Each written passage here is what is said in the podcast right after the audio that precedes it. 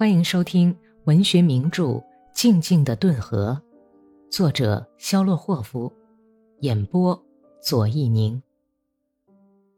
第一百八十九集。五月十五日，大顿河军总司令克拉斯诺夫在司令部处长会议主席兼外事处长阿弗里坎波加耶夫斯基少将，顿河军军需总监基斯洛夫上校和库班军区司令费利蒙诺夫陪同下。乘轮船来到马内奇斯克镇。顿河和库班的大老板们站在甲板上，无聊地观赏轮船靠码头、水手们奔忙的情景和从跳板上奔腾退去的红褐色波浪。然后他们上了岸，聚集在码头上的人群的千百只眼睛目送着他们。天空、地平线、白昼、河面上飘渺的蜃气。都是一片蔚蓝，就连顿河也闪着不是它本色的蔚蓝的波影，它就像一面凸镜，映出天上云堆的雪白的尖顶。吹来的风里充满了太阳、干裂的盐沼地和去年腐烂的干草气味儿围观的人群在叽叽喳喳的低语。前来迎接的地方官员陪同诸位将军向教场驰去。过了一个钟头，顿河政府和志愿军代表会议在镇长家里开始了。志愿军的代表是邓尼金将军和阿里克谢耶夫将军，随员有军参谋长罗曼诺夫斯基将军、利亚斯尼扬斯基和埃瓦尔德二位上校。会晤的气氛冷冷清清，克拉斯诺夫摆出一副令人难堪的架子。阿列克谢耶夫向参加会议的人寒暄以后，就在桌边坐下。他用干瘦的白手掌撑着下垂的脸颊，漠不关心地闭上了眼睛。汽车已经把他颠得疲惫不堪，他好像被衰老和历尽的沧桑吸干了，枯瘦的嘴角凄凉地耷拉着，布满皱纹的蓝色眼皮肿胀而又沉重。无数细纹扇面似的向太阳穴扩散开去，紧贴在两颊的皱皮上的手指尖，插在剪得短短的枯黄的头发里。利亚斯尼奥斯基上校把沙沙响着的地图小心翼翼地摊在桌子上，基斯洛夫帮着他摊开。罗曼诺夫斯基站在旁边，用小手指尖沁着地图的一角。布加耶夫斯基靠在矮窗上。痛心地打量着阿里克谢耶夫疲惫不堪的脸，脸色苍白的简直像石膏模型一样。他老了，老得可怕。布加耶夫斯基心里嘟囔说：“湿润的扁桃形的眼睛一直盯着阿里克谢耶夫。”参加会议的人还没来得及在桌边坐下来，登尼金就慷慨激昂、不客气地对克拉斯诺夫说。在会议开始前，我必须向您声明：您在占领巴特伊斯克的作战命令中说，在你们的右翼纵队里有德国一个步兵营和一个炮兵连参加作战，这使我们大惑不解。应当承认，诸如此类的合作使我感到非常震惊。请阁下告诉我，你们跟祖国的敌人、毫无信义的敌人相勾结，并且利用他们的援助。这遵循的是什么原则呢？你们大概已经知道，协约国正准备支援我们了吧？志愿军认为与德国人结盟就是对复兴俄罗斯事业的叛逆。协约国方面对顿河政府的作为也普遍持有同样的看法。我请阁下予以解释。邓尼金恶狠狠地拧起眉毛，等候回答。只是由于自制力强和上流社会的社交经验，克拉斯诺夫才保持了表面的镇静，但是他的愤怒还是难于掩饰。灰白胡子里的神经质的痉挛使他的嘴在不断的歪扭。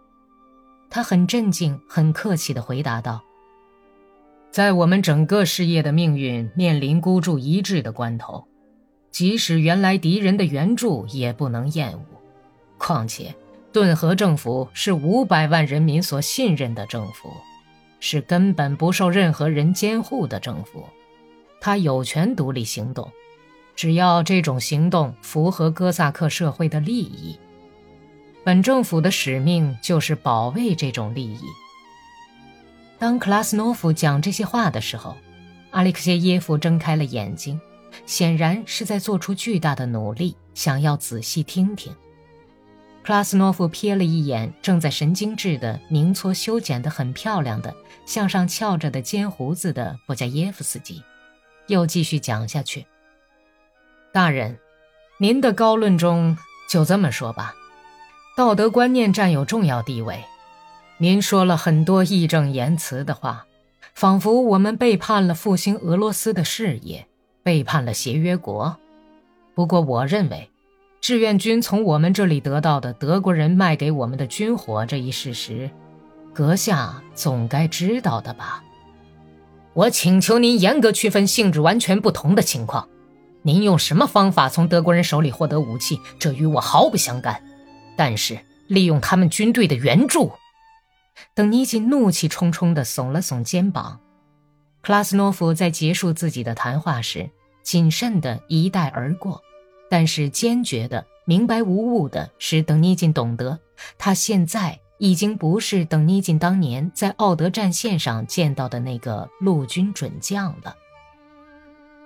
等尼金打破了克拉斯诺夫发言以后造成的尴尬沉默场面，巧妙地把谈话转到顿河军与志愿军合编，并建立统一指挥部的问题上。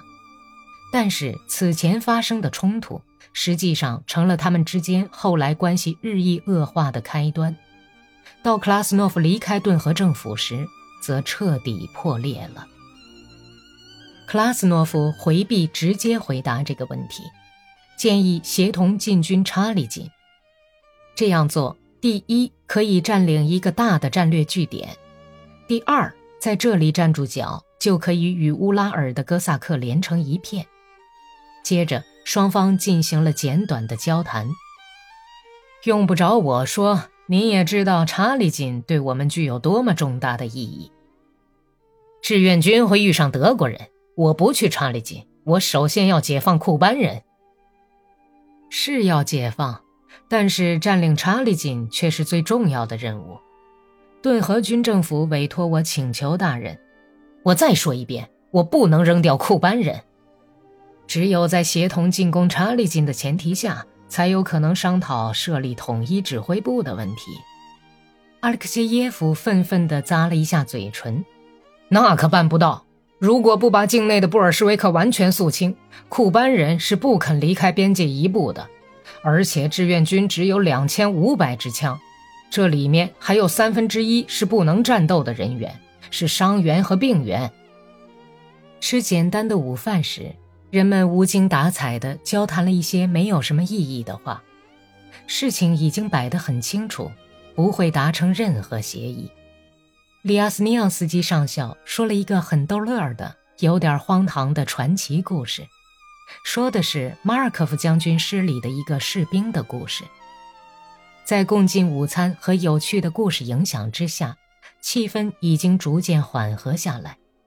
但是吃完饭以后，大家抽着烟分散到内室去的时候，等尼金拍了拍罗曼诺夫斯基的肩膀，用眯缝起来的锐利眼睛。朝克拉斯诺夫瞧了瞧，悄悄地说：“屈级的拿破仑是个糊涂人，您知道。”罗曼诺夫斯基笑了笑，随即回答说：“哼，他想要称王称霸，大权独揽。小小的陆军准将，陶醉于帝王的权势，我看他没有一点幽默感。”双方心里都怀着仇恨和敌意，分手了。从这一天起。志愿军和顿河政府间的关系就不断的恶化，急转直下。而在志愿军司令部叹息克拉斯诺夫写给德皇威廉的信的内容之后，则达到了极点。在辛切尔卡斯克休养的志愿军伤员都嘲笑克拉斯诺夫搞自治的意图，嘲笑他那热衷于恢复哥萨克古老习惯的劲头，在自己人的圈子里，轻蔑地称他为掌柜的。把大顿河军改为大家行乐，顿河独立运动分子针锋相对，称他们为流浪的音乐家，没有领土的国王。